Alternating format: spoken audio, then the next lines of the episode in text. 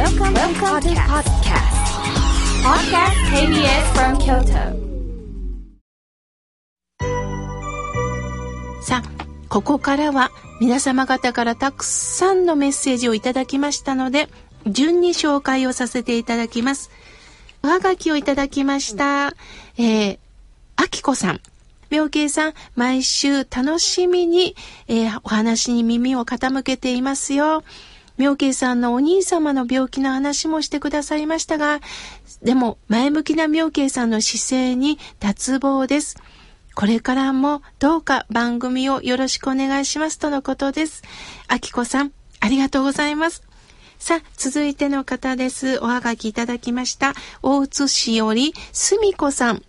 妙慶さん、スタッフの皆さんおはようございます。土曜日の朝は本当に楽しみなんです。携帯の待ち受け画面に法話をいただいたメッセージを入れて、いつもいつも見ていますとのことです。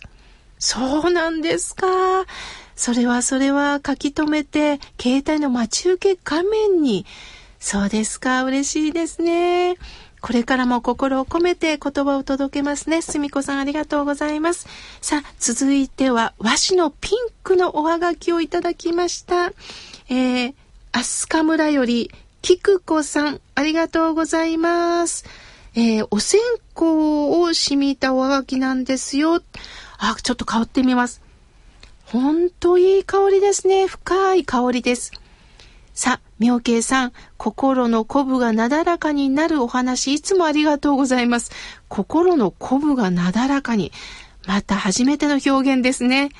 もうすごく集中しながら聞いていますよ。優しい妙慶さんの声がたまりません。一句。お声聞き。体の力抜けていく。お声聞き。体の力抜けていく。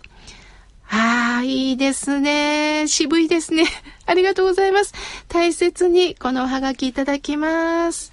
さあ、続いての方です。平方市よりひろみさん。ありがとうございます。初めてお便りします。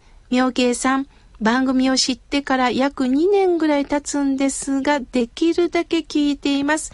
あまり変わり映えしてない気がしますけれども、私なりに日々生きております。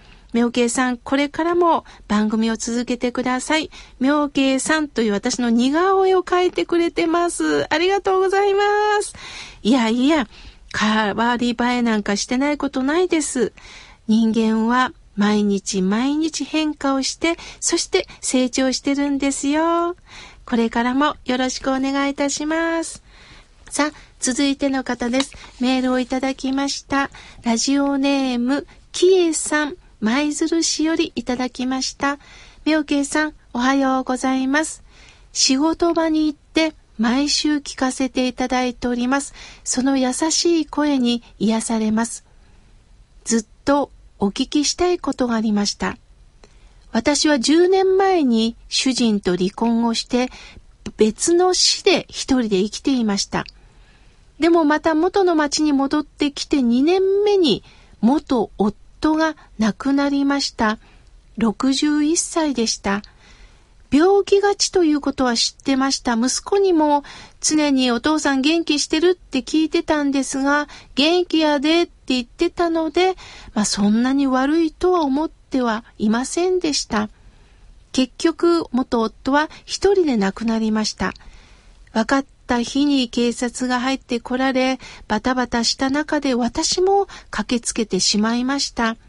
結局すべてに関わることになり、お葬式が終わった後も四十九日までお線香をあげたり、そして元の家に通い、掃除もし、納骨まで済ませました。その後です。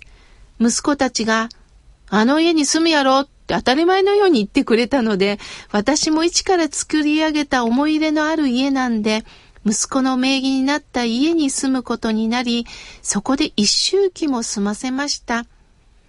元夫のお父さんも、おお、それが良い良いって許してくださいました。半年ほど経ちますが、快適に過ごしています。離婚して10年以上も経っているのに、元嫁がここまで関わってしまい、元の空いた家に一人で戻ってこれでよかったんでしょうかとのことです。私は、キエさんのメールを見ながら、ご縁やなぁと思いました。亡き夫がもう一度、私はおらんけどもう一度家族になろうって呼んでくださったような気がします。中心は、やはり、お念仏だったんではないでしょうか。みんなで合唱してお参りすることによって、亡き夫もお浄土から、そして息子さんも、そして周りの家族も近所の方も、もう一度ここから生きていってほしい。そう呼びかけてくださったような気がします。どうかキエさん、これはご縁なんですよ。自分で戻ろうと思って作ったことではないんです。計画にもない、これがご縁なんです。どうかどうか息子さんと共に、また、亡きご主人、元ご主人ではありますが、どうか二人をつないでくださってるこの息子さんと共に、これからもお参りを続けてくださいね。私も心があったかくなりました。さあ、続いての方です。ラジオネーム、ぎっくり腰のボアコンストリクターさん。ありがとうございます。妙慶さん、えー、妙慶さんのお顔を見てると、観音様に見えるんですよね、とのことです。いやいや、あの、それはもうよく言い過ぎです。私も観音様のように生きたいとは思ってます。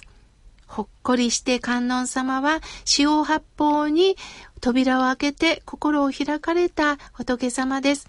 そのような人になりたいなと思っております。これからもよろしくお願いいたします。さあ続いての方です。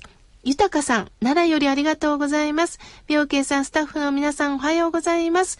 いつも楽しみに聞いております。爽やかな初夏の気配を感じさせていただく頃、本当に生き生きとしていきたいですとのことです。